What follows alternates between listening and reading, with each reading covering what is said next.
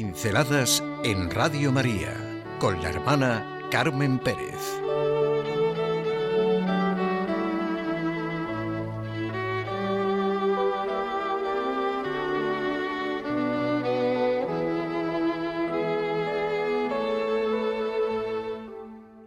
El paradigma.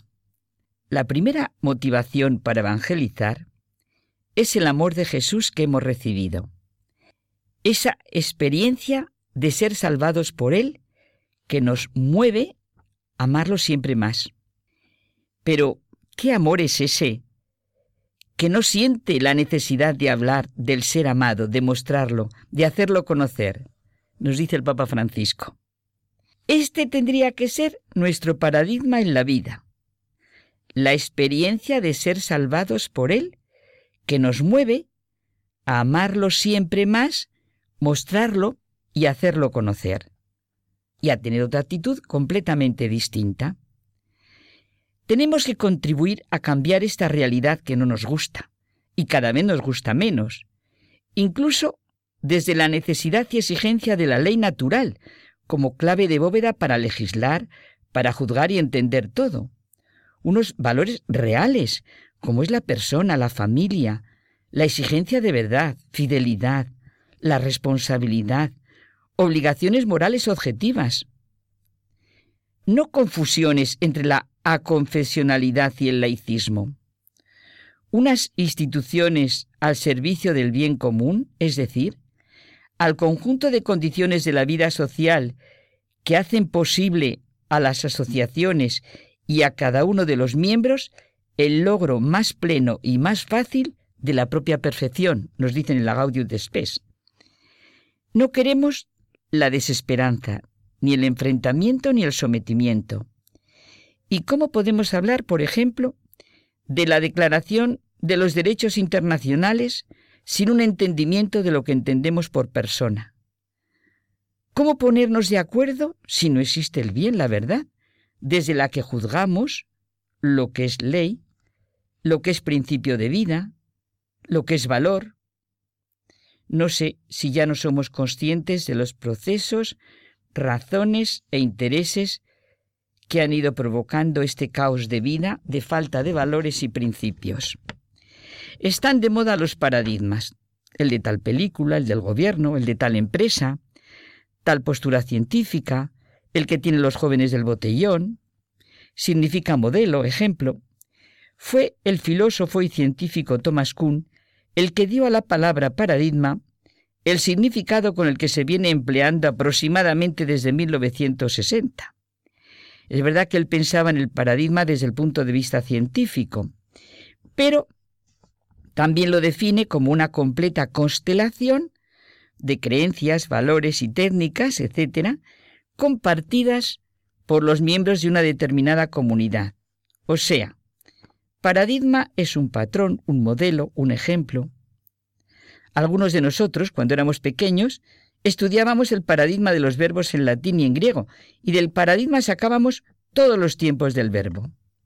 El uso más común de la palabra implica el concepto de cosmovisión, es decir, el conjunto de creencias y valores que afectan a la forma en que vemos la realidad y la forma en que nosotros respondemos a esa percepción. Vivimos inmersos en la realidad quedamos por supuesta, sin tener clara conciencia de que no se trata estrictamente de la realidad, sino de un conjunto de ideas, supuestos y modelos que tomamos por reales y no son más que un paradigma impuesto desde los más distintos sectores. Y aquí está el problema. Pues sencillamente que seamos conscientes de lo que comporta. Tanto los paradigmas en los que vivimos como los nuestros personales, si los tenemos, porque puede ser que estemos dominados por el paradigma dominante. Hemos de juzgar hasta las últimas consecuencias los disparates de lo que supone nuestra vida de fe, en la educación, en la familia, en la política. Nos sometemos a los paradigmas en cosas que atacan nuestras convicciones más profundas, nuestros anhelos más serios, y verdaderamente la mayoría de los problemas no podemos resolverlos al nivel que vienen planteados. Necesitamos de una herramienta importante, interpretar y comprender lo que acontece, y de una función liberadora que nos redima de todos los prejuicios que nos han echado encima contra la ley natural, contra la religión, contra la familia, contra la vida, contra una auténtica jerarquía de valores que debemos atrevernos a formular. No podemos dividir nuestra vida en compartimentos estancos, con una visión fragmentada. Familia, sexo, afirmación de la vida, aborto, eutanasia, trabajo, placer, política, amistad, religión.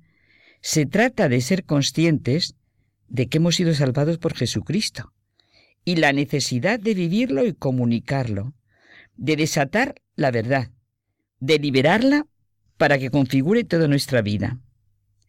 ¿Qué sentido tan profundo tiene hoy la realidad de la buena nueva?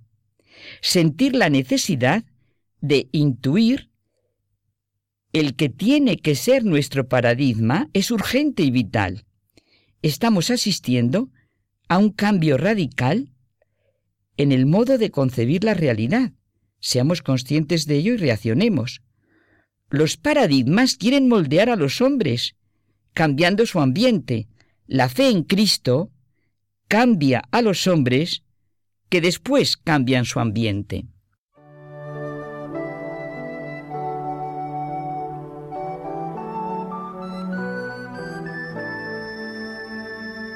Pinceladas en Radio María con la hermana Carmen Pérez.